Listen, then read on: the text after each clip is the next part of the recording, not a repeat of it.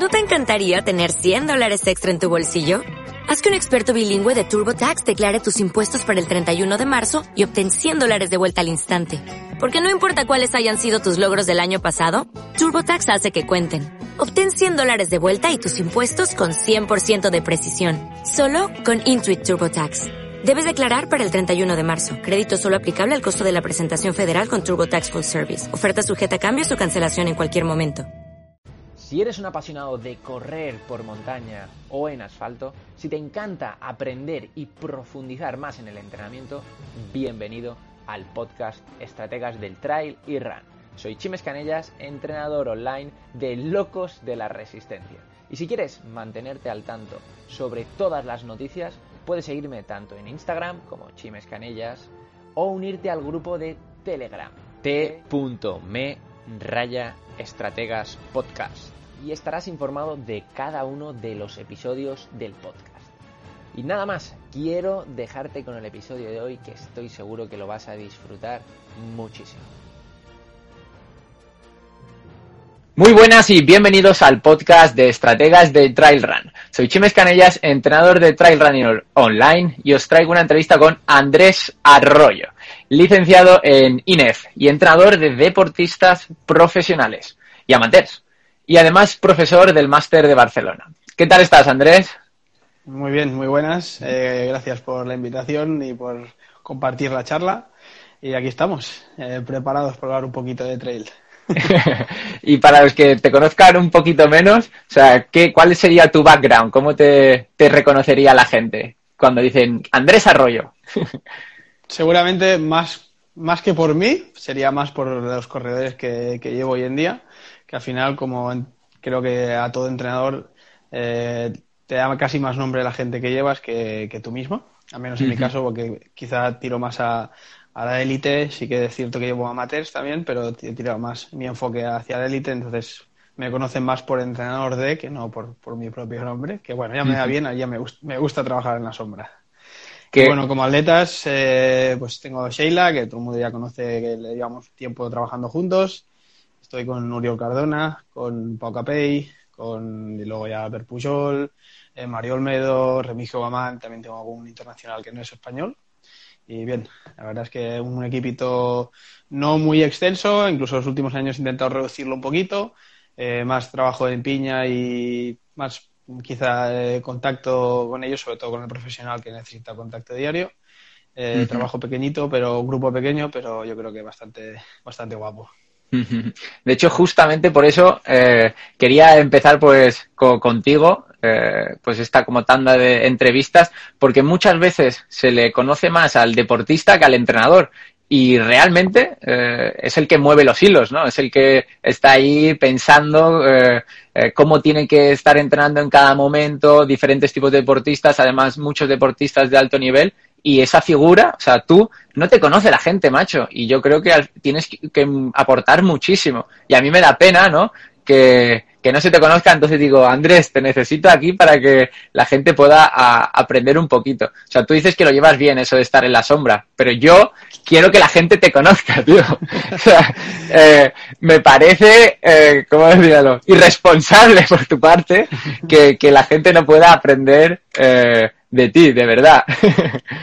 Sí, eh, eh, sí que es cierto que en los últimos quizá eh, meses le da un poquito más de caso a la red social y demás, pero bueno, al final, no sé, soy como el típico profesor de laboratorio, pues es un poco mi perfil, que me gusta la ciencia, me gusta el trail, me gusta la persona, entonces me dedico siempre, es cierto que debería quizá meterle más tiempo, pero siempre al final acabo dando el tiempo a, lo que me gusta, que es entrenar a la gente y fuera, y entonces supongo que de otra parte pues es la que me queda más coja. Totalmente. No, si yo por ejemplo, o sea, yo de hecho cuando veo que un deportista destaca mucho, en lugar de interesarme por lo que cuenta el deportista, o sea, yo, ¿eh? eh me interesa ver quién es el entrenador. Digo, a ver, ¿qué, ¿quién es este? A ver, eh, ¿qué está haciendo? Porque claro, cada uno le interesa lo suyo, ¿no? Y a mí, pues más que los éxitos de, los deportistas, me interesa cómo puñetas han conseguido eso. Y de hecho, al final, pues ves a muchos deportistas eso, que, que, tienen al mismo entrenador o han estado asesorando, han sido asesorados por la misma gente. O sea, un caso, por ejemplo, súper eh, reconocido, ¿no? Es como Íñigo Mújica. Íñigo Mújica, eh, lo ves que está detrás de los grandes eh, logros de grandes deportistas, de grandes equipos profesionales y nadie lo conoce, macho. Sí, sí, así es. Y yo no quiero que esto pase contigo, Andrés. Y así hay muchísimos, de gente que dices, hostia, eh, vas a mirar un lo, lo que dices tú nosotros porque quizá por, por, por, trabajo o por pasión, pues vamos a buscar más allá de, de, de, lo que puede decir un deportista, vamos a buscar eh, su día a día, que es buscar su entrenador y su metodología o como le quieras llamar. Uh -huh. Entonces, los que somos de ese campo, pues, hablar de un Mojica es como, hostia, eh, claro que sé quién es, pero el que viene de un campo que es, pues yo que sé, que corre trail o que otro tipo uh -huh. de deporte y no se interesa por la preparación física, pues si esa persona no ha dedicado mucho tiempo a, a a divulgar ese, esa información que tiene, pues, pues seguramente no le llegue. Totalmente, totalmente. Y justamente a, a raíz de eso, ¿no? O sea, ¿tú qué crees que es importante en un entrenador, o sea, para ti, ¿no? De élite. ¿Cuál crees que es algún punto diferenciador entre un deportista, o sea, entre un entrenador deportista amateur y un deportista de élite? Es buena pregunta. Quizá eh, además de quizá conocimientos que, tienes que hay conocimientos que, que, sinceramente para un amateur si los tienes muy bien pero si no los tienes tampoco te va a ser un factor limitante porque seguramente no los puedas aplicar en su día a día entonces conocimiento seguramente y luego eh, estar capa estar dispuesto a tener un tipo de relación mucho más allá que, un atleta o sea al final cualquier atleta de alto rendimiento creo que un entrenador aparte de que de que busque su máximo rendimiento, no solo está buscando eso, está buscando mucho más allá, es la, su persona más cercana de apoyo en el mundo del deporte. Entonces es, es, más una figura como entrenador que no tanto como una persona que sabe mucho sobre ese deporte o sobre la preparación física. Hay preparadores físicos que no saben tanto de un deporte, pero como preparación física saben mucho y siguen siendo buenos entrenadores en cualquier campo. Eh, entonces, que eso, pues yo creo que el conocimiento y además el, el el buscar una figura dentro del atleta que todos buscan, que es pues, pues una amistad, que es alguien que te entienda, alguien que no te diga o oh, no pasa nada, porque a veces sí que pasa, entonces eso te, te lo tienen que decir. Entonces buscas esa dos, esas dos vertientes que es el conocimiento y el, la seguridad de que en el camino en el que vas es el bueno, o al menos uh -huh. es bueno, y, y, que ese camino pues estás acompañado y no vas solo.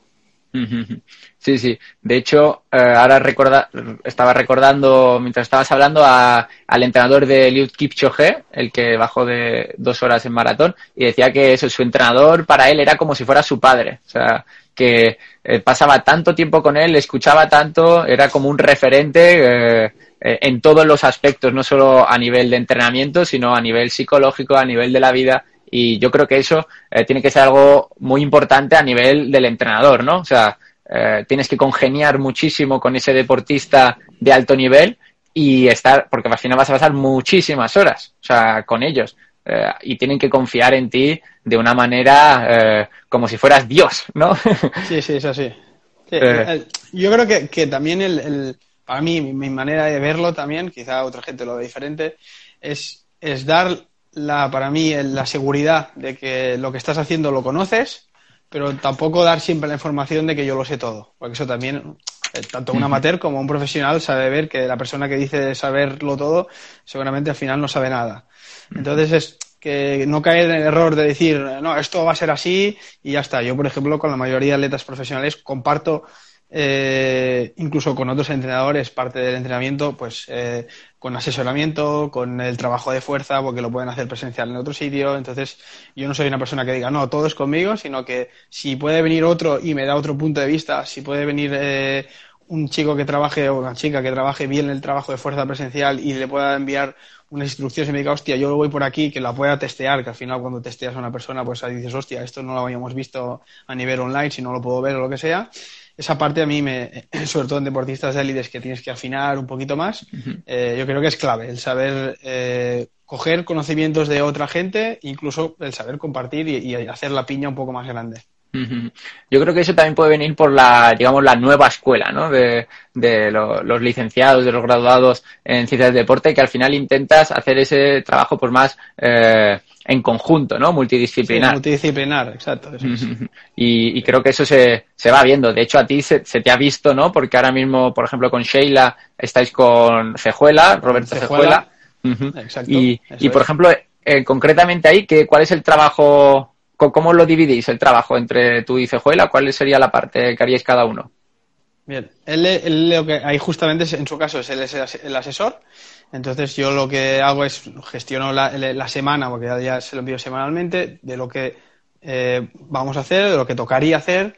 Y entonces él pues mira lo que yo había programado y me dice, hostia, yo aquí eh, pues trabajaría un poco más, sobre todo en tema más fisiológico, que él creo que es uno de los que más sabe al menos de este país.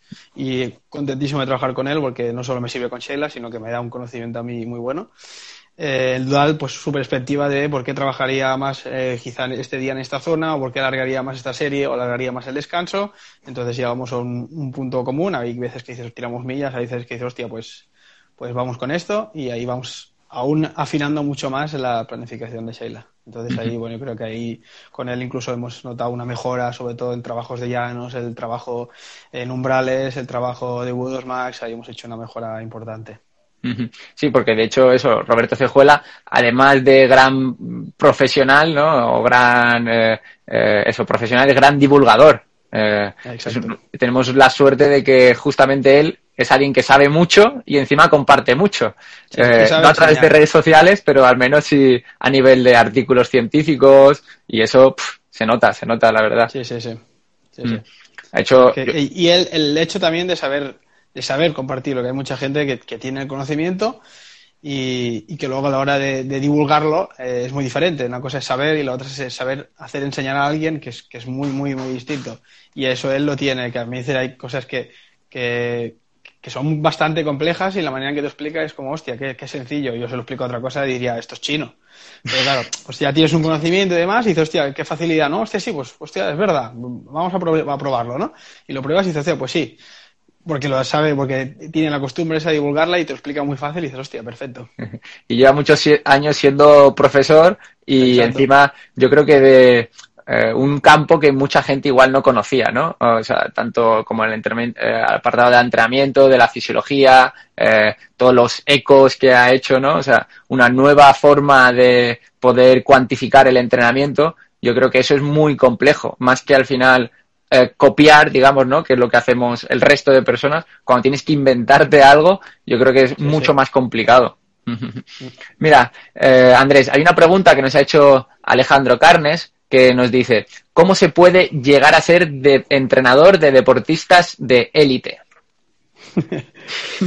eh, bueno, creo que es un poco una, unas pinceladas o un six centimes, como decían en Cataluña, de, de cada cosa, ¿no? Hay una parte de, estudio, de trabajo, de conocimiento detrás, de, haber estudiado, de, de, estar al día, incluso de que te interese, que al final yo, pues sí que ya ha llegado un momento en que tengo deportistas eh, a nivel buenos internacionales, no solo españoles, aunque sean españoles, sino que compiten a nivel internacional, pero sigo, sigo trabajando en, mis conocimientos, sigo investigando, sigo leyendo de, hostia, vamos a, incluso sigo testeando, decir, vamos a probar este tipo de entrenamiento, no me quedo con que, por ejemplo, yo no soy partidario de, tengo una metodología y esto es lo que, lo que intento eh, aplicar yo.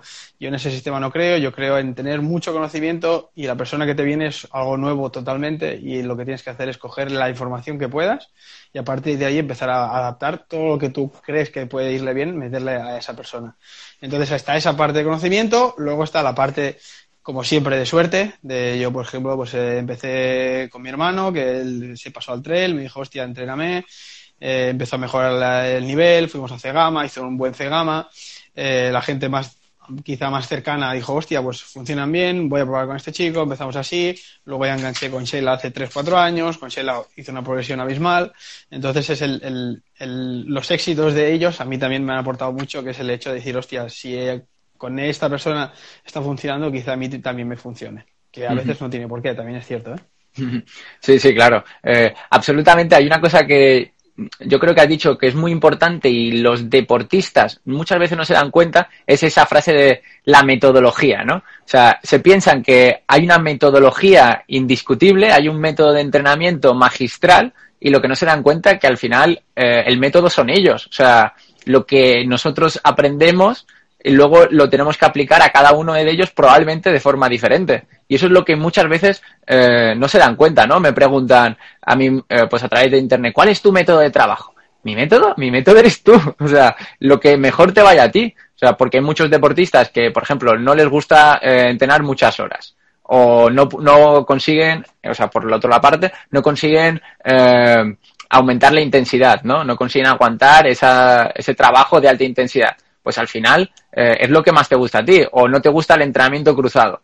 O sea, nosotros sabemos diferentes métodos de trabajo, pero no tenemos por qué aplicarlos de la misma forma a los mismos deportistas. Seguramente tú entrenarás de una forma a Sheila, que estaba por aquí comentando eh, que decía en 2016 la cogiste. a Sheila. Lo, tiene ahí preciso. Lo tiene clavado, el limón. clavado. Eso es. Entonces, eh, probablemente a Sheila la entrenarías de una forma y a Pau la entrenaría, a Pau Capey lo entrenarías de otra forma, ¿no? Y, así y así es la realidad también, porque seguramente tengan objetivos diferentes, vengan de una cosa muy diferente, eh, de un tipo de trabajo muy diferente. Eh, incluso a nivel adaptativo, uno va a crear unas adaptaciones, el otro otras, entonces es, es, no tiene nada que ver. O sea, es un el copiar, si hiciera un copiar pegar con ellos sería un caos. Uno, uno me criticaría por un lado y el otro me criticaría por el otro y serían los dos hacia abajo en picado. Entonces no, no, no, tiene nada que ver. Y ese, es, es la capacidad que tiene un poco de adaptarse y a veces incluso yo aún siendo muy muy de, muy de científico, decir, vamos a, a, qué es lo mejor a nivel, pues ahora a nivel fisiológico, a nivel articular, eh, a nivel mecánico, eh, hay momentos en que no solo es eso, es pues la psicología, hostia, pues el corredor ya ves, necesita ir y hacer un rodaje un poco más largo, ¿vale? Pues es como concienciar aquello de decir, bueno, pues no siempre toca salir y hacer ocho horas, pero si ves que el corredor también necesita, pues ese regalo también hay que saberlo dar, incluso en élites. Totalmente, totalmente. De hecho, yo eh, incluso diría que estoy en contra de los planes estándar, ¿no? O sea, de eso que eh, tú puedes descargar en cualquier sitio, sí, es algo orientativo, pero realmente al final no se adapta a tu vida, no se adapta a lo que puedes hacer, no se adapta a que un día, eh, o sea, esa semana lo has dejado con tu pareja o se te ha muerto el perro, o sea, al final se te cambian todos los planes. O ahora, por ejemplo, viene el calor. Sí, si tú has descargado un plan de entrenamiento que está basado en, en una época del año, ¿no? Pues ahora mismo vas a tener que reducirlo entonces es muy complicado basarte en, por ejemplo, solo en el volumen, ¿no? Del entrenamiento. Que muchos, mm, o sea, de los planes están, vienen del atletismo, ¿no? Y solo se basan en eso. Entonces, igual hay deportistas que sí que lo pueden adaptar, pero hay otros muchos que no. Y, y la verdad es que eso se nota. Justamente hablando de, de eso, de la comparación de los dos deportistas, de Sheila y de Pau, ¿cuál crees que podrían ser las diferencias, por ejemplo, de estas tres últimas semanas entre ellos dos? Si te acuerdas. bueno, justamente estas semanas eh, es fácil porque Sheila no, estaba pudiendo correr, estaba haciendo solo eh, trabajo aeróbico sin impacto, entonces eh, él también ha tenido una bajada un poquito de volumen. Pero si coges tres semanas más normales, seguramente es que Pau trabaja con más volumen, también es corredor de ultra, entonces ahí hay una diferencia de volumen. Sheila tiene, a tiene mucho más presente el trabajo de fuerza, el trabajo de calidad. Eh, que ahí está muy adaptado. piensa que si coges a un corredor que ha trabajado poca fuerza o que, o que la ha trabajado de otra manera, a la que creas una nueva adaptación a la fuerza, la fuerza te limita mucho. Entonces, si necesitas meter horas de volumen de, carga, eh, no te puedes pasar mucho con la fuerza porque si no te limita todo el entrenamiento. Entonces, eh, la gran diferencia es seguramente el volumen, que va más a favor de Pau, y la intensidad, que, que si la estamos adaptados a hacer trabajos de intensidad. Entonces con Pau normalmente tenderían, ¿no? O sea, anteriormente hacía mucho volumen, ¿no? Y ahora estáis siguiendo ese camino. Sí, que, sí que es cierto que el volumen lo seguimos haciendo hoy mismo. Tenía eh, una tirada larga de 8 horas, que al final han salido 7, 80 kilómetros, que no son broma. el tema es que cuando, cuando hablas a la gente de eh, a baja intensidad, a baja intensidad, pues les puede salir un rodaje a 5 minutos el kilómetro, que para él puede ser un trabajo zona 1, 2, 3, pero que para otra persona eso sería pues directamente la muerte, porque estás por encima de un V2 Max. Entonces Es, es, el saber ver y decir, joder, es que cómo puede hacer cada día 80 kilómetros, hay que saber diferenciar entre quién es un profesional y que, y que al final su día a día es eso y quién pues trabaja ocho horas en un despacho o donde sea eh, y sale a trabajar y tiene que meter pues tres horas de rodaje en zona 1. Ese rodaje, uno, no es lo mismo porque ya partes de, desde cero de, una, de un punto muy diferente y dos, que la asimilación no es la misma, ni la recuperación, no tiene nada que ver, no es lo mismo entrenar y poder descansar y asimilar ese entrenamiento que no pues eh, llegar a casa y hacerle la cena a tus hijos y irte a dormir y levantarte a las 5 de la mañana.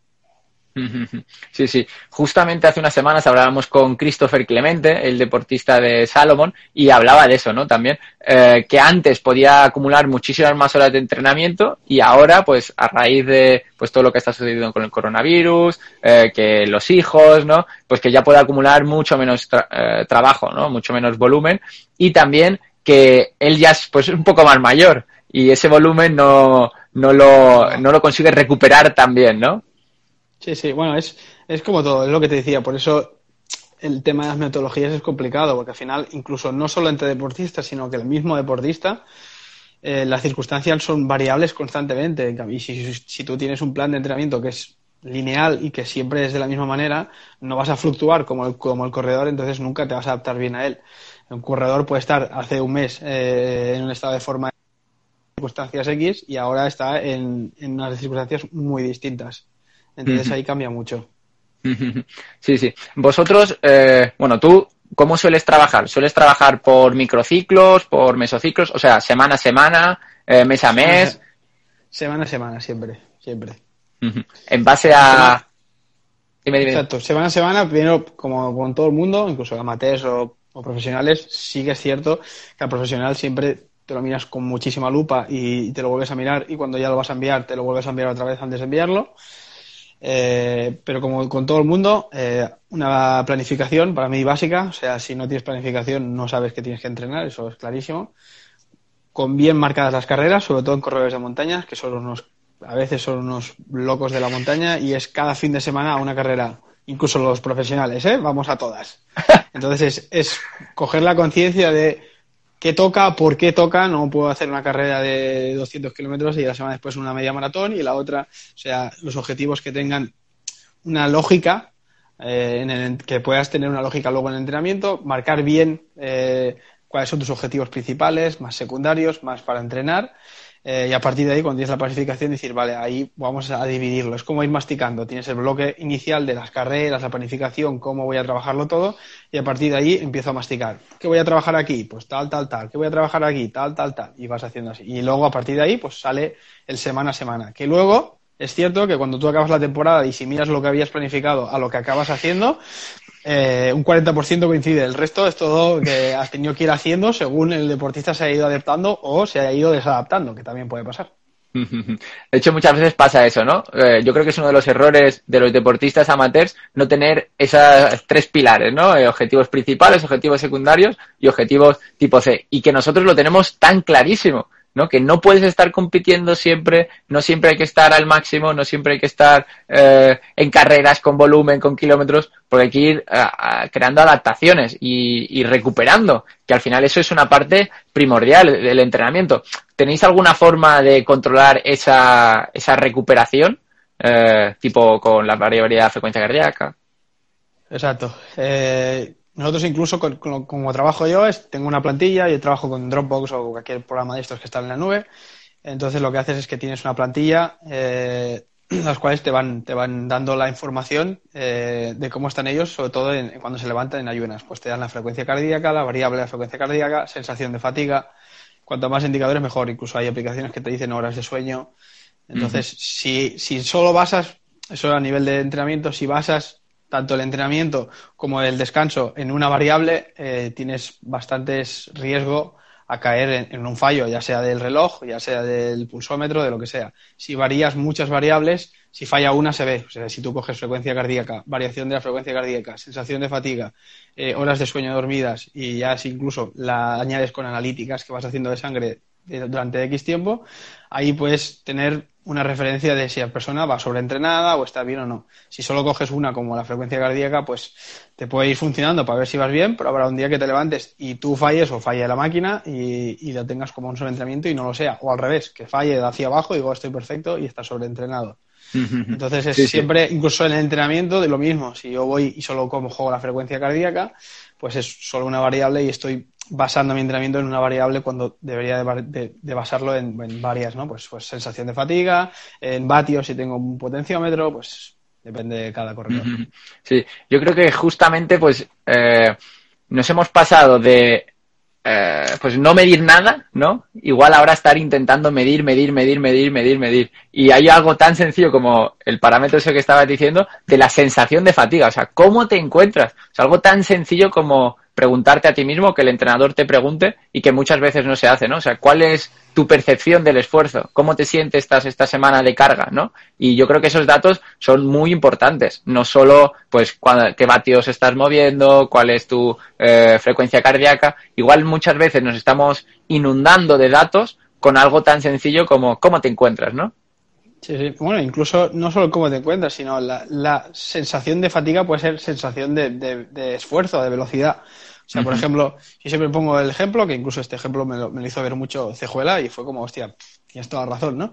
Que es que, por ejemplo, cuando tú vuelcas un entrenamiento en una plataforma tal como Training Peaks, eh, Strava o Garmin o Sunto, la que sea, eh, cuando tú vuelcas ese entrenamiento, a ti te da pues unas zonas, ¿no? Es decir, pues has trabajado tanto tiempo estas zonas, tanto tiempo estas zonas, pero eso es casi irreal, porque al final, si yo, por ejemplo, mañana te pongo unas series eh, de un minuto en zona 7, una, una locura de entrenamiento, recuperando tres minutos entre series. Si tú me envías ese entrenamiento, eh, la sensación de velocidad tuya, pues en un corredor así, pues será de 2.50 el minuto kilómetro, será ir a toda pastilla y será desde el segundo cero al segundo, pues, de 58, pongámosle. Eh, entonces, el trabajo real a esa zona, pues si eran cinco series, han sido pues cinco minutos en zona 7. Si tú vuelcas ese entrenamiento en una, plataforma como es Training Peaks o cualquier otra, eh, lo que te saldrá seguramente sean eh, 12, 15, 18 segundos en esa zona. ¿Por qué? Porque tú te pones a trabajar en esa zona y en el, en el segundo uno no vas a estar a 190 pulsaciones, es imposible. Necesitas un tiempo de adaptación hasta que tu pulso, tu, pulso sube y se, y se coge al ritmo al que estás trabajando. Entonces, en el momento en que estás subiendo, pues al igual ya has perdido, no los has perdido, sino que la, el análisis del dato ya ha perdido 20 segundos y lo mismo al final de la serie. Si bajas un poco la frecuencia, entonces, eh, pues de un minuto de trabajo en zona 7, el reloj al igual te ha marcado solo que has estado 20 segundos y estás perdiendo pues eh, un 200% del trabajo real y eso en un día no pasa nada, pero si valoras durante un mes, ah, exacto, igual el trabajo has perdido de, de zona 7, eh, no sé, una hora eh, que no lo tienes controlado en la carga cuando estás haciendo el control de cargas. Sí, y, bueno, mira, justamente están diciendo, pues por potencia. También los valores de potencia, por ritmo, todo eso al final, eh, a medida que pasa el tiempo, se puede, pueden ir variando. Y lo más importante es, ¿qué pasa el día que te falla eso, no? Eh, y de hecho los deportistas de alto nivel los ritmos los tienen controladísimos, o sea, no fallan prácticamente nada. Y yo creo que eso es súper importante, ¿no? O sea, que el deportista conozca las sensaciones de los ritmos, ¿no? Sí, sí, incluso eso se trabaja. O sea, al final, eh, tan fácil como, entre comillas, hacer el examen al corredor, te pones tú con la bici delante, porque si quieres correr al lado suyo estás jodido. Eh, te pones con la bici delante, el detrás y lo vas diciendo ritmo y te dice 3.25 y tú dices 3.40. Y entonces ahí él tiene que ir ajustando si no tiene. Y hay algunos que son clavados, voy a 3.05 y miras y dices, joder, 3.05. Gente que normalmente la gente que viene al atletismo eso lo tiene mucho más, que es introducido, exacto, todo lo que es ritmos y demás. Y el tema de los vatios en el ciclismo es mucho más preciso, sí que es cierto que en el correr la precisión es un poquito más justita, pero es un parámetro más que si lo vamos comparando a lo largo del tiempo también nos puede dar una ayuda. Sí, es más de algoritmos, ¿no? O sea, ahora mismo pues lo que hacen es estimar, más que, más que decirlo de forma precisa. Y pues cuando ya nos metemos en alto nivel, estimar está bien, pero hay que afinar al máximo, máximo. Al máximo. Sí, sí, sí, sí. Muy bien, muy bien. Está siendo muy, muy interesante. Para la gente que os estáis metiendo ahora mismo, estamos hablando con Andrés Arroyo, entrenador de deportistas de alto nivel, eh, profesor y excelente persona. ¿Y por qué os digo excelente persona? porque, eh, aunque no lo sepa la gente, yo estuve eh, viajando por alrededor de eh, Argentina. Y Andrés, de forma totalmente desinteresada, me brindó su apoyo para poder dejar mi furgoneta, que estaba viajando por allí, en algún sitio. Así que ahora aquí en directo y a toda la gente que lo esté escuchando, quiero darte las gracias, Andrés, por, por ese detalle. Merci a ti, eso faltaría. Lo vi por redes sociales que estabas buscando ayuda y además, con la casualidad que mi padre es argentino y tengo familia en Buenos Aires eh, entonces ahí dije, hostia, eh, aquí quizás le puedo echar un cable. Como siempre, yo siempre lo he dicho, ¿eh? hay mucha gente que es como que, incluso amigos, ¿no? Hostia, ¿has visto este entrenador ahora que lleva este? Eh, al final, yo siempre lo digo, los que compiten quizás son ellos. Nosotros, por suerte, no, creo que no tenemos necesidad de, competir, más, más de compañerismo y que por encima de, de corredores, entrenadores, somos personas y que creo que por delante está la persona siempre. Pues te quiero dar las gracias una vez más, porque al final cuando estás en esas situaciones, macho, que eh, no sabes dónde ir, no sabes qué puede pasar, cualquier cosa, eh, o sea, es como una lluvia, ¿no? De, de energía de, de, nuevo, porque la verdad es que fue un momento muy, muy complicado. eh, la verdad. Mira, y justamente Andrés, ahora mismo, digo Andrés, eh, Alejandro nos pregunta, yo creo que algo muy interesante, eh, para seguir con el tema, ¿no? Eh, ¿Sería beneficioso que un amateur entrene de forma parecida a un profesional? Beneficioso depende para qué, lo que, en qué objetivo tengas, ¿no? Eh, es, una pregunta que, que, incluso en mi día a día me lo encuentro, ¿no? Yo tengo mucho, vamos a decirlo, semiprofesional o gente con mucho nivel que tiene un día a día que no es profesional y que incluso eh, yo veo las capacidades de un corredor y digo, hostia, easy, easy, easy, pero con el easy no, no sirve y, creo que, que exponerlo a, tal presión, porque al final cuando trabajas con élite ves la realidad de deportista de élite, que no es eh, lo que la gente solo ve, que es, oh, qué bien, lleva una carrera y gana. Detrás de eso hay mucho sacrificio, hay pocas vacaciones, porque ya lo he dicho en otras ocasiones, el corredor o el deportista no, no tienen exceso de vacaciones o las vacaciones son muy limitadas. Eh, hay un trabajo Mm, siete días a la semana, no hay días de descanso. El día de descanso, pues también tiene que hacer cosas para recuperar más. Eh, no hay una, puedo hacer lo que quiera cuando no estoy trabajando. Entonces hay, todo eso, eh, exponer a una persona que no tiene para mí esa necesidad, pues, pues quizá no, no es lo más conveniente. Sí que puedes entrenar más fuerte, menos fuerte, pero exponerte a, a circunstancias que, que, tiene un profesional, si tu intención no es ser profesional, creo que, que no tiene mucho sentido. Sí, y yo creo que eso es la parte que la gente no ve, ¿no? O sea, por ejemplo, la típica frase esa que decía Usain Bolt, yo llevo cuatro años entrenando para bajar medio segundo, ¿no? Eh, al son muchísimas horas, muchísimas, muchísimas, muchísimas horas, y no solo a nivel de entrenamiento, sino también a nivel de descanso, a nivel de trabajo, o sea, todo está relacionado con tu deporte. Y eso es lo que la gente, yo creo que no, no, no tenemos tan en cuenta, ¿no? Que es la profesión no es un hobby ya al final, o sea, es un trabajo también. Y, y, no hay días festivos, porque en este deporte, lógicamente, no puede haber días festivos, hay días que entrenas menos, algún día de vacaciones, pero eso no, no, es, no es lo normal, ¿no? Y, y, creo que es complicado eh, comparar el entrenamiento de un profesional con, con una amateur, aunque sea semiprofesional, simplemente por todas esas características. Necesitas estar entrenando durante muchos años eh, de esa forma, de sin vacaciones. Y no sé sí, si todo el mundo estaría dispuesto.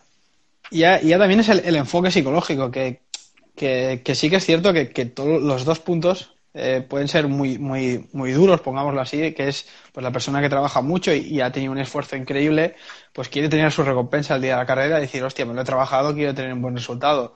Y eso es, pero el, el tema ahí está siempre de las agoberos más amateurs, es que al final tú tienes otra vida. El corredor de montaña, el profesional, también tiene otra vida, pero no mucho más allá. Tú tienes tu trabajo, tú tienes, pues, yo qué sé, pues otro proyecto, lo que sea, ¿no? Un profesional, al final, el, su día a día es, es, es, eso. Y entonces, si se lo ha trabajado tanto y luego llega el día de la carrera y por X motivos que puede pasar, no sale, no pasa nada, no llega, eh, sí que pasa, no es como una persona que llega a casa y dice, bueno, pues otra vez será, hostia, pues para ellos es mucho trabajo invertido, es, es, su trabajo, es su trabajo que no ha salido bien. Eh, es como si tú fueras eh, a trabajar y, y, no sé, y te despidieran uh -huh. un día. Es como, hostia, esto no, no, no es lo que esperaba. Entonces, uh -huh. ese añadido de presión, eh, creo que un amateur no se lo tiene que añadir al mismo. Si ya de por sí hay gente que tiene unas circunstancias complejas para entrenar, eh, añadir una presión extra de querer llegar al nivel de un profesional creo que, es innecesario porque, porque seguramente deje de disfrutar, que al final es, es, lo que para mí tiene que buscar un amateur más, ¿no? El sí, mejorar el rendimiento, sí, vamos a buscar una meta más, más ambiciosa, pero no dejemos de disfrutar. Así como un atleta profesional, sí que es cierto que tienes que evitar que deje de disfrutar, pero hay momentos en que no apetece entrenar y toca. Andrés, ¿cómo sería tu, tu faceta? ¿no? ¿Cuál sería el punto que tú haces eh, cuando acompañas a un deportista, como por ejemplo, como por, no puedo hablar ya, como por ejemplo puede ser Sheila eh, en la época de competiciones de la selección española? ¿Qué es, ¿Cuál es tu papel allí que te hemos visto en fotos?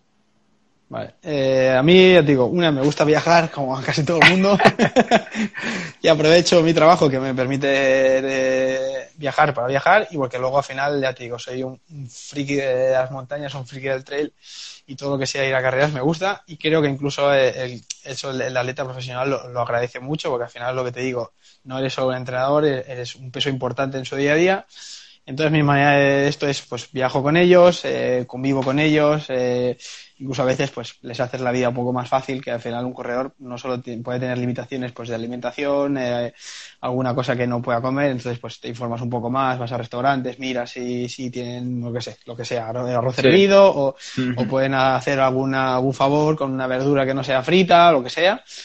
Y luego, pues, eh, estás ahí, les das esa tranquilidad, sabes hablar un poco con ellos, haces el estudio un poquito del perfil, hostia, pues hoy está, este año está más encharcado, este año está más seco, aquí intentamos apretar aquí, aquí iremos más flojos.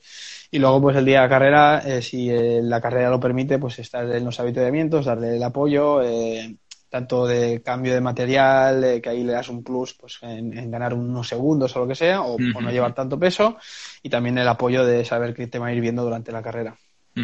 ¿Tú crees que el factor psicológico es muy importante en deportistas de alto nivel? Sí, tanto en alto nivel como a bajo nivel. Es algo que, afecta tanto en el día a día del entrenamiento, en el día de la prueba. Eh, pues ya te digo, el factor psicológico te puede tanto hacer tener éxito como hacer fracasar. Yo he visto gente entrenar muy bien y tener un nivel altísimo y llegar a las competiciones y, y no mostrar ni un 40% de lo que es capaz. Y es un tema psicológico, de, exacto, de presión o de, de, haberse buscado quizá un, lo que te digo, ¿no? Pues gente que, que, quizá no tiene tanto nivel y se ha presionado tanto a llegar que el día de la prueba pues, los ves que están tiritando antes de salir. Eso ya va mal. Un corredor que tirita antes de salir, malo, malo. Sí, sí, al final tiene que ser un momento para disfrutar, ¿no? O sea, aunque sea alto nivel, tienes que ir a disfrutar y sobre todo cuando el tipo de pruebas normalmente de trail son bastante largas. Entonces, no se deciden los cinco primeros kilómetros, ese tipo de pruebas. Y yo creo que eso, si, si ves a un deportista tan nervioso antes de empezar la carrera, dices, macho, relax, que hay muchos kilómetros por delante. Sí, sí, sí. Y que luego pues, los nervios siempre da una mala, siempre te hacen pasar un mal trago, que es, exacto, que es o de los nervios te dejas llevar y ya estás en una zona de la carrera que ya no deberías de estar, o sales demasiado fuerte o sales demasiado dormido porque dices, hostia, se me ha quedado muy grande esta carrera, entonces pues encima en montaña pues se hacen tapones, eh, pierdes tiempo, entonces bueno, pues saber gestionar eso eh, para mí es tan importante como, como entrenar bien. la gestión de las emociones. eh, Andrés, eh, Nacho Ferrer, Ignacio, eh, nos pregunta, eh, ahora mismo, pues, cuando has empezado a, entrenar de nuevo, bueno, a entrenar, ¿no? A Pau Kepey, ¿cuál crees que es tu punto diferencial o tu valor añadido respecto a Laia? Vale. seguramente, yo te digo, eh, es, una persona que, que yo que te he dicho, no, no tengo enemigos, creo más en compañeros los números de Pau cantan por sí solos, o sea, han hecho un trabajo para mí espectacular. Eh, los números ya no solo en competición, yo que los tengo más quizá a mano, eh, el trabajo que ha hecho es brutal porque tiene unas adaptaciones hecho, hechas a zona 1, zona 2, zona 3 abismales, que eso al final es lo que tiene que trabajar eh, un corredor de ultras.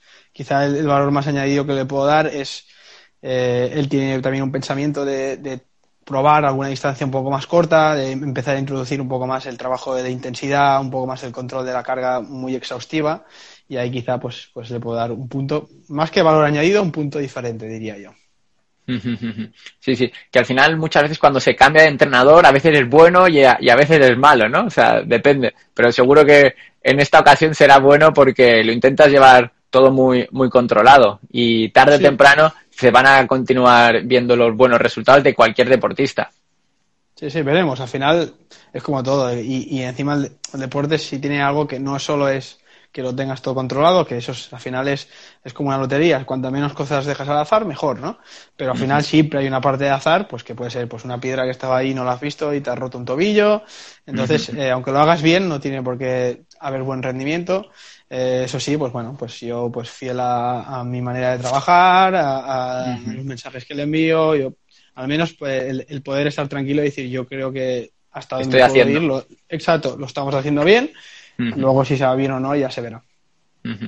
Será cuestión de tiempo al final.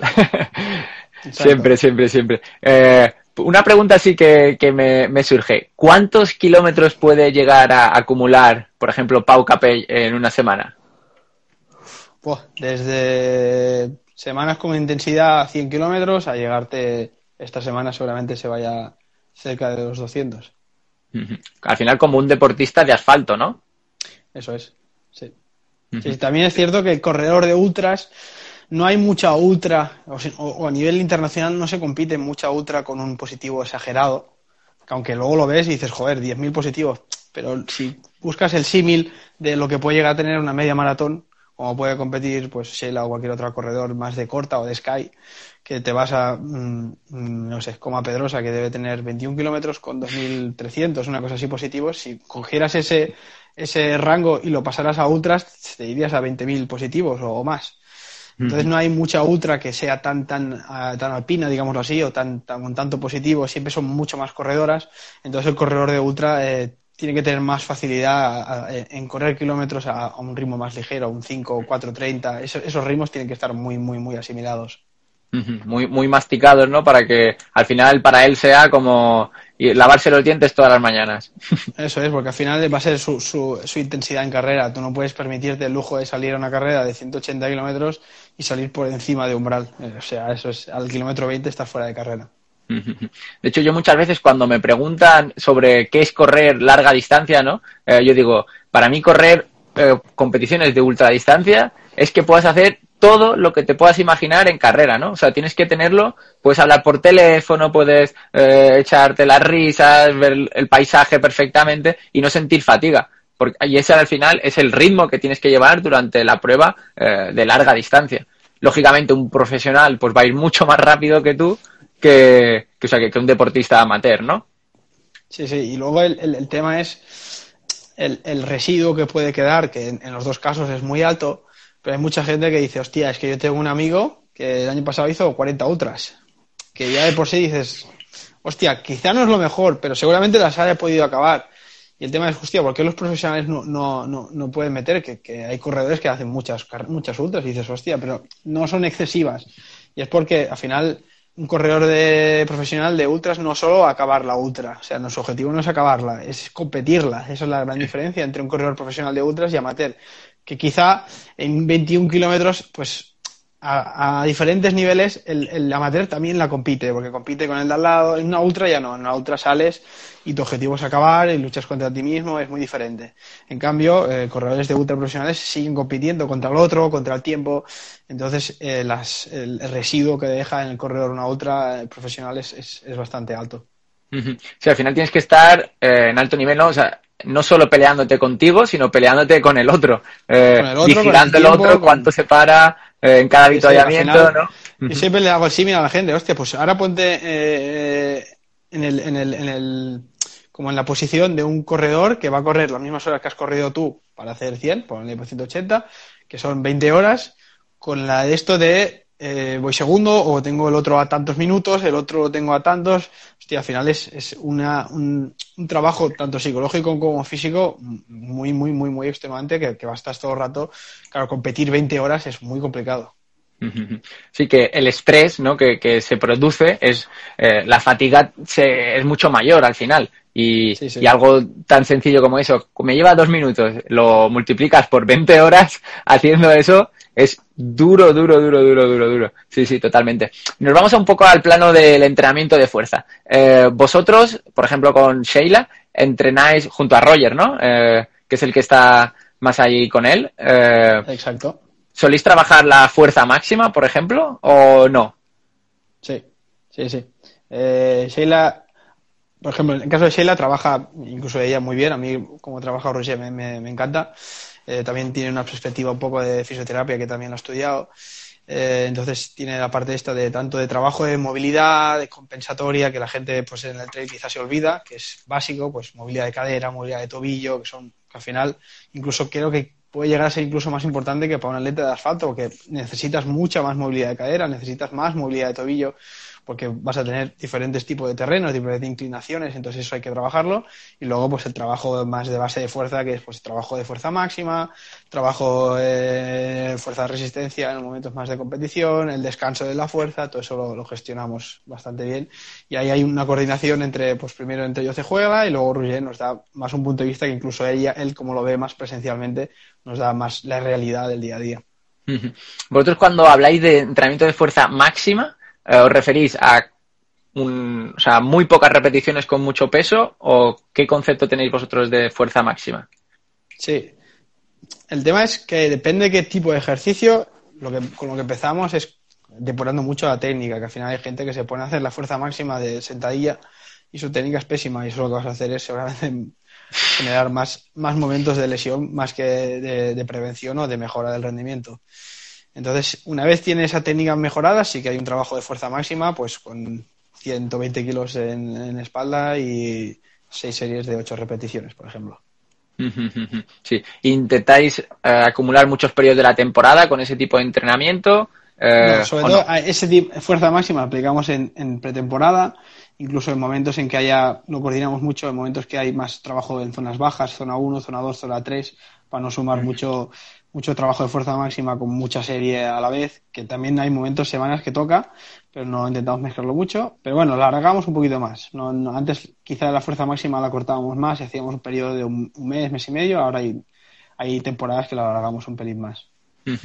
Y por ejemplo, eh, en una, en el microciclo, o sea, en la última semana, ¿vale? Eh, precompetición, ¿cómo sería una semana de fuerza para ella? Ahí es, trabaja más eh, ejercicios mucho más específicos, o sea, que haya un símil muy parecido a correr, pues ya sea subida al banco, eh, lastrados, eh, más un trabajo pues que se acerque más a la realidad de lo que vamos a hacer, que es, que es correr por montaña, eh, y trabajando más lo que es la fuerza de resistencia, más, más tiempo de, de, trabajo, incluso por tiempos, series de un minuto haciendo lastrados, un series de un minuto haciendo subidas a un banco, y la semana de competición la fuerza la eliminamos. De hecho, recuerdo, ahora que dices lo del lastrado, recuerdo ver un vídeo tuyo que en una montaña que estabas estirando a, Sheila, creo que era, o a otro deportista, eh, estirándola De, con unas gomas elásticas o algo, ¿no? Unas gomas, exacto. Ahí me construí ahí un de esto de, de dos cinturones, uno para el corredor y uno para mí, voy con las gomas y entonces ahí voy con el control del corredor como si fuese ahí un títere. le, le llevas las riendas, ¿eh? Control las riendas. Ahí sí, ¿eh? es el único día que las llevo de verdad, ¿eh? Por eso. está bien eso, está bien eso. Además de verdad, o sea, y nunca mejor dicho. sí, sí. sí, eh, y con el trabajo pliométrico, o sea, tenéis mucho cuidado porque me imagino que es muy probable que, o sea, muy probable no, o sea, puede pasar que se lesione, ¿no? Con, ese trabajo de tan alta intensidad. Sí. Eh, eh incluso con deportistas, yo es, de los trabajos que más creo que más recomiendo. O sea, la pliometría, incluso en corredores de montaña es básica, ya sea por el momento de bajada, el excéntrico, y hay una zona muy agresiva. Entonces la pliometría hay que trabajarla, eso sí hay que trabajarla súper progresiva porque te puede dejar unas secuelas que no, aunque no sea lesión, si alguien que no ha trabajado nunca pliometría se pone a trabajarla hoy, quizá hasta el lunes que viene no puede entrenar con cierta comodidad, entonces ahí te está limitando lo que de verdad vas a hacer tú, que es correr por montaña. O sea, la fuerza para mí es, ya te digo, es clave, es básica en todo. Lo único que no tiene que hacer la fuerza es limitar al corredor el resto de la semana para que no pueda ejercer su, su actividad, que es, que es correr por montaña. Cuando genero sesiones de fuerza que, que lo que hacen es que me perjudican el entreno del correr, ahí ese trabajo de fuerza para mí es que no está bien aplicado siempre el trabajo de fuerza tiene, puede generar unas agujetas, puede generar, porque al final genera adaptaciones, pero no puede generar una, una pérdida de rendimiento y una no eh, posibilidad de generar eh, entrenamientos de fuerza de, de carrera a pie. Me encanta que digas eso porque al final muchas veces no lo tienen en cuenta los deportistas, ¿no? Entrenan la fuerza, eh, ahora durante el confinamiento hemos visto 200 repeticiones, pero ese trabajo seguro que te va a conllevar un DOMS, ¿no? Un dolor eh, muscular post-entrenamiento, seguro. Y al final lo específico de los corredores es correr. Entonces no podemos eh, dejar de hacer eso. Aunque integremos el entrenamiento de fuerza, eh, debemos seguir corriendo y eso es nuestro objetivo principal, que no se tiene en cuenta, ¿no?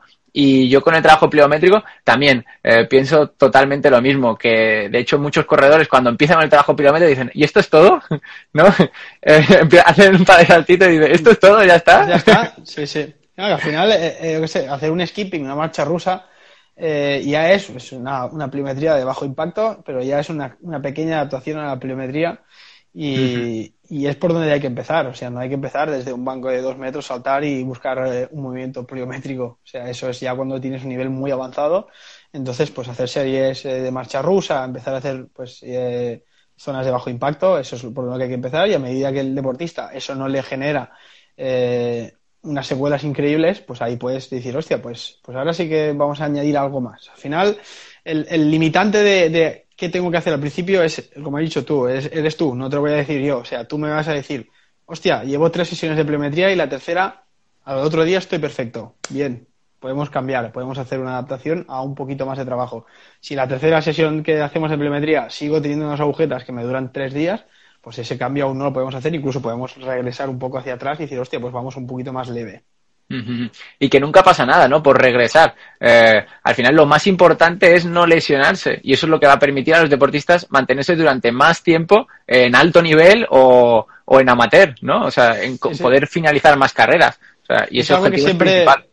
Es algo que siempre, por ejemplo, así les lo he dicho mucho y a otros corredores de élite se lo digo.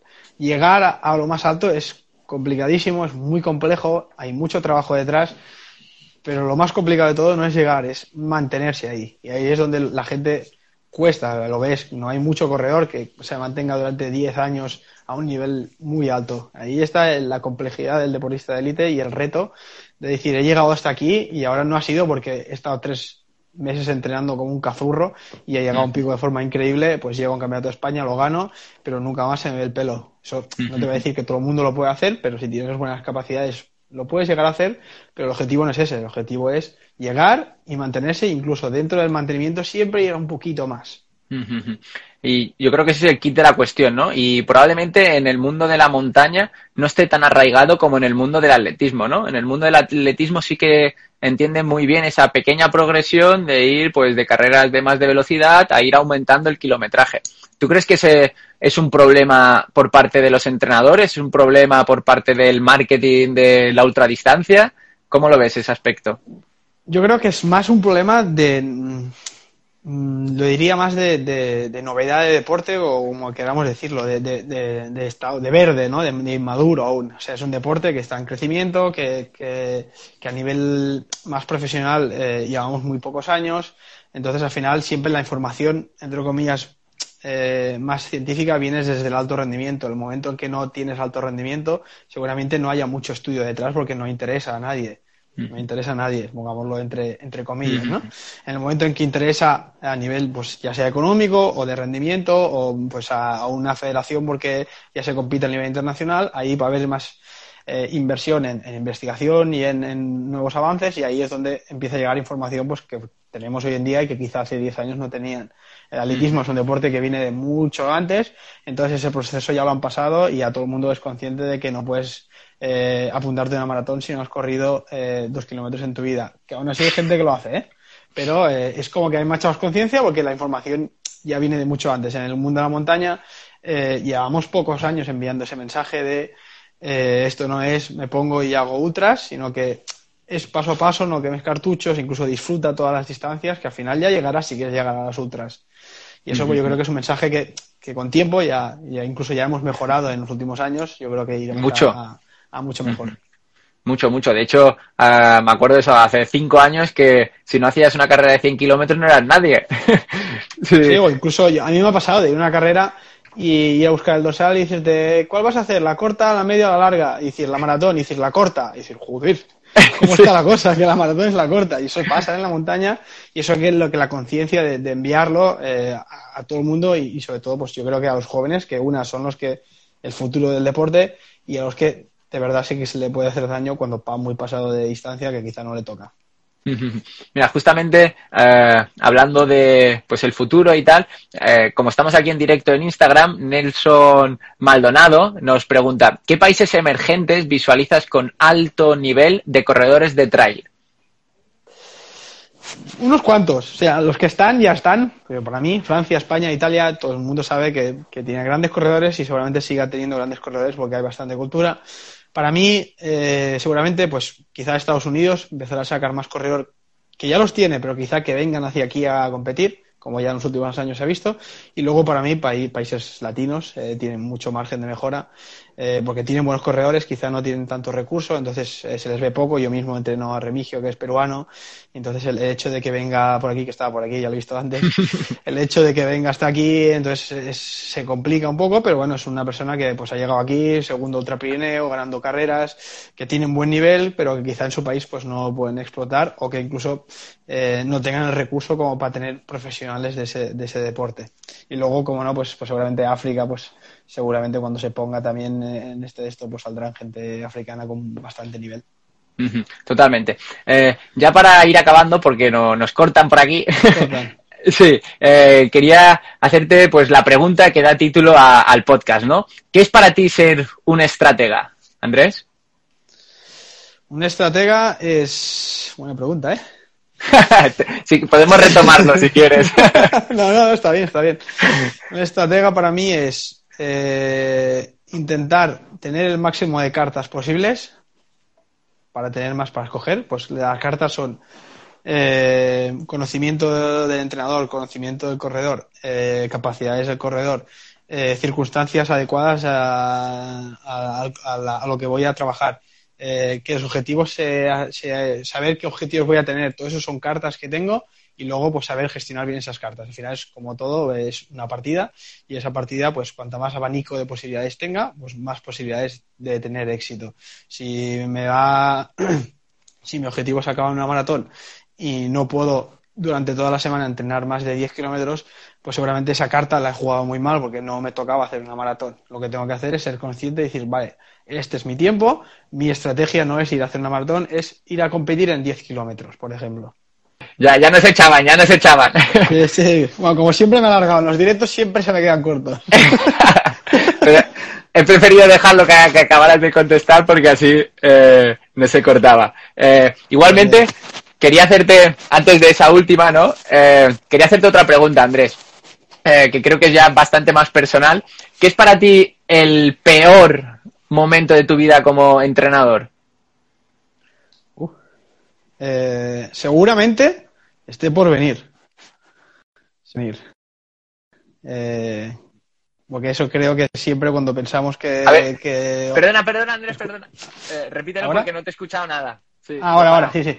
Digo que seguramente el peor esté por venir. Por mala suerte, creo que como vida profesional ya llevo unos años de experiencia, pero es corta porque soy joven y, y quiero estar más años en este deporte. Entonces, creo que a más años, pues pues tienes más posibilidades de que de fracasar, pongámoslo entre comillas, como queramos decirlo. Entonces creo que lo peor puede estar por venir. Seguramente soy optimista y creo que lo mejor también está por venir. Eh, y creo que lo peor, pues a nivel sobre todo profesional, es pues, eh, pues que caiga un deportista en una lesión o que caiga en, la imposibilidad de seguir entrenando o de no conseguir un objetivo que, que podría ser un sueño, aunque bueno, quizá esa última se le puede transformar un poco y hacerle ver que, que el objetivo sale de cada uno y que se puede transformar. ¿no? Al final es más quizá con un deportista de élite que es que no pueda mostrar su verdadero rendimiento en una, exacto, en una carrera importante para él o que caiga en una lesión y que pues le exima de poder eh, seguir haciendo su trabajo. Sí, sí. Eh, yo creo que eso sería lo, lo, más duro, ¿no? Para un entrenador de deportistas de alto nivel, eh, que el deportista no pueda ver todo el potencial que tiene. ¿no? O sea, que hayas estado trabajando con él durante mucho tiempo y que ese día, por X, por esa piedra en el camino, ¿no? Se lesione, debe ser durísimo. Sí, pero al final es duro y, y, para él, para ti, porque hay trabajo detrás, pero al final es lo que decíamos antes, ¿no? Es ser estratega. Esa era una carta que tenías que tener en la mano, que, que, era posible que saliese en la mesa, sale y esa carta hay que saberla gestionar y no dejar la partida tirada para porque no ha salido bien. Entonces, escoger esa carta y decir, pues resituar la partida y vamos a, por otra cosa y saber salir rápido de eso. O sea, así como incluso de los triunfos también, no quedarse en los triunfos eh, con un constante de hostia, es que gané, hostia, es que fui, eso también creo que creas una retroalimentación que incluso se hace negativa para un corredor. Hay que, tanto de los éxitos como de los fracasos, hay que saber salir y seguir avanzando, ya sea hacia otro camino, hacia otro objetivo, o a repetir incluso, o ir un poco mejor, pero no quedarte en lo que has hecho, ya sea malo o bueno. De hecho, yo por eso lo, el podcast lo llamé Estrategas del Trail y Run, ¿no? Porque yo creo que el entrenamiento e, es, eso realmente, o sea, es ser un estratega, es contar con todas las variables que tienes y tú empiezas a elegir las que más te convengan en cada momento y en cada objetivo y en cada deportista. Y eso yo creo que es ser un estratega y ser un buen entrenador o deportista. Sí, sí, incluso ya te digo, yo, yo eh, haciendo el, símil este que estamos haciendo de las cartas, ¿no? Como si fuese un juego, mm. eh, yo he tenido que llegar a jugar cartas prácticamente que pensaba que no jugaría nunca, que es pues con corredores de muy buen nivel, a nivel incluso de ganar carreras, aplicar un tipo de entrenamiento que para mí es, lo he estudiado al revés de eso. Ya sea por sus circunstancias, que a veces se complica mucho, pues tiene hijos, tiene un trabajo, no tiene horas de, para aplicar, eh, pues aplicas una, una, metodología para él que, seguramente incluso te cueste de ver, pero lo que tienes que hacer es adaptarte, incluso informarte sobre, sobre lo que estás haciendo y decir, hostia, pues vamos a, probar por aquí. Y, y, luego sacas más rendimiento que, que, diciendo, no, es que esto es, tiene que ser así, así y así. Entonces ahí está el, el, de esto de, incluso saber jugar cartas que, que quizás no son las más fuertes tuyas, pero que para el corredor lo pueden ser. Es, es para mí poner por delante de cualquier cosa el corredor. O sea, el corredor para mí es el que manda siempre, o la corredora manda. Eh, corredora, pues aún manda más porque eh, tienen cambios pues eh, hormonales que el hombre no tiene, pues todo lo que es la menstruación y demás, pues eso hay que adaptarlo y ahí la mujer es la que manda como siempre. y, ahí es ahí es donde, donde el, entrenador para mí no tiene que tener la mano dura, sino que al revés, tiene que saber eh, comprender que, que, ese cambio hormonal tiene unas, unas consecuencias que, que, están bien, es, es, parte de la naturaleza de la mujer y que hay que saber adaptarlas a la carga de entrenamiento. De hecho, hace tiempo, justamente con Sheila, hablamos del tema de la menstruación, ¿no? Eh, que un error muy grande en deportistas de alto nivel eh, o en deportistas a meter es no tener la menstruación, ¿no? Y, eso se ve, sobre todo en el atletismo. Igual en la montaña no tanto, pero en el atletismo sí que se ve. ¿Te ha pasado con muchos deportistas que hayan perdido la, la menstruación? Sí, eso pasa. Y lo que, mira, la pregunta que nos han hecho antes eh, la pérdida de menstruación siempre es un síntoma negativo. O sea, al final es cuando la mujer no tiene suficiente grasa a nivel corporal, eh, tiene su sistema eh, a nivel de, menstruación lo que hace es bloquear para no perder más, pues ya sea ferritina, todo lo que comporta la menstruación y no debilitar más el sistema inmunológico de esa mujer. Es como que no estás preparado para ello, entonces no la tengo. Eh, eso es muy malo, eh, produce a nivel tanto a corto como a largo plazo, puede producir muchos problemas, pues ya sea osteoporosis a larga distancia, pues muchas, muchos problemas que pueden conllevar. Eh, y no es defendible en ninguno de los casos, pero sí que es cierto que a nivel profesional, pues, pues ahí puedes no ir jugando, pero, es algo que, que, que sí que puede ser más el día a día de una deportista y que tienes que regular mucho, porque tienes que ir controlando, que la tengan, entonces es un, un, vaivén de, de, de, de, trabajar con el nutricionista, que cambie alguna cosa, que suba un poquito la masa muscular, pues va a ir jugando. Y es lo que, la, ligado a la pregunta de antes, para mí, pues, pues una mujer que es amateur no tiene que tener esa necesidad de ir jugando de si tengo menstruación o no, porque es algo que, que va más allá de un rendimiento, sino que es la salud. Entonces, eh, esa obsesión de estar fina o de, tener buen rendimiento, cuando no vas a ser pues eh, profesional, eh, poniendo en riesgo pues tu menstruación, creo que ahí, ahí sí que hay que tener más mano dura de decir, hostia, esto no va así. La menstruación para una mujer para mí es sagrada. Eh, una pregunta ya para ir acabando ya de verdad, eh, un poquito más visionaria. ¿Cómo crees que será el, entrenamiento de deportistas de montaña dentro de cinco años? ¿Qué crees que, va a avanzar en ello? Eh, seguramente El control, mucho más. Es un deporte que está en crecimiento. Como está en crecimiento, pues lo primero que han crecido pues son los corredores, que hay profesionales, las marcas, cada vez hay más material. Y como eso va creciendo, pues la investigación también va, va de la mano y habrá pues mucho más control, habrá em, parámetros que sean, pues como ha hecho el ciclismo, más propios suyos, que es la potencia con vatios de un potenciómetro, que pues quizá en el correr pues afinar mucho más esas herramientas y ser más realistas. Eh, el tipo de entrenamiento cambiará seguro. Eh, no te sabré decir si a más horas, menos horas, seguramente a menos, con más calidad. Quizá no, eso sí que si lo supiera quizá ya lo estaría aplicando. y, si, yo creo que más profesionalización. O sea, entrarán más, más marcas, eh, marcas incluso que ajenas al trail, que interesa pues la imagen del trail, la imagen de un corredor. Eh, poco a poco se irá generando más profesionalismo y eso pues eh, es bueno y también tiene el doble filo de que eso hay que saberlo trabajar bien. Y nosotros creo que estamos en la obligación de, enviarlo por mensajes, que, el, corredor empiece a entender la importancia de un fisioterapeuta, de un nutricionista, de un psicólogo, de un podólogo, de todo el, el, vaivén de, equipo que puede llegar a tener en su, en, su núcleo. Y eso hay que, potenciarlo mucho y que la amateur también lo vea, que no es, eh, incluso no es solo eh, tengo un entrenador y ya está, sino que hay mucho más allá eh, en el entrenamiento. Hay un entrenador, hay un fisioterapeuta, hay un osteópata, hay un psicólogo si hace falta, hay un nutricionista, hay, hay muchos profesionales que, que, de eso también pues tienen que saber entrar dentro del mundo del trail. Sacarle jugo ahí para conseguir acercarnos lo máximo a otros deportes de, de alto nivel que al final es un conjunto de profesionales que consiguen dar el máximo partido al deportista, ¿no? Eh, Andrés, ¿Con quién te gustaría que habláramos en otra ocasión? Ah, buena pregunta. ¿A quién te ¿eh? gustaría que entrevistáramos?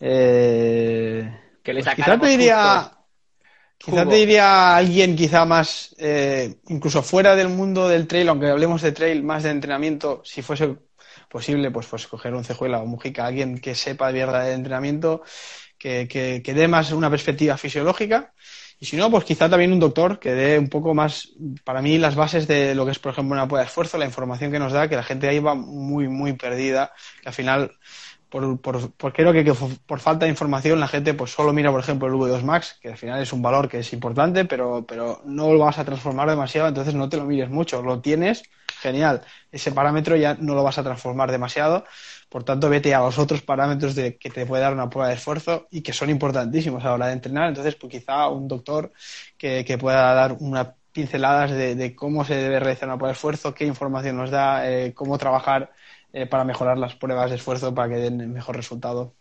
me encanta. tiraría por ahí. Me encanta, no lo había pensado y, estoy contento de habértelo preguntado, Andrés. Eh, pues nada, muchísimas gracias por tenerte hoy aquí con todos nosotros. Un verdadero placer que hayas podido sacar un ratito y compartir todo este conocimiento. Genial, gracias a ti por invitarme, a los que hayan estado escuchando y dando preguntas. Eh, si pudiéramos contestaríamos a todos, pero creo que eso es inviable. Eh, y bueno, si hay más preguntas, pues que se pregunte por privado, que creo que los dos somos bastante de contestar. y seguiremos trabajando para que el trail siga, siga creciendo. Y hasta aquí el episodio de hoy. Espero que te haya gustado y que al menos esté cerca de tus expectativas. Y si es así, si hoy has aprendido algo, pues estaría súper agradecido de que pudieras compartirlo en redes sociales, con tus amigos, con tus enemigos, con todo el mundo. Y cuéntanos cuál ha sido la píldora que te has llevado en los comentarios del podcast. Te agradecería muchísimo si pudieras dejar 5 estrellas en el podcast, ya que nos ayudará a seguir creciendo. Muchas gracias por estar un día más aquí y apoyar este grandísimo proyecto del que eres partícipe. Te recuerdo que tú eliges de qué va a tratar cada programa en el grupo de Telegram. Nos vemos en el próximo capítulo o en las montañas, quién sabe. Hasta la próxima, estratega.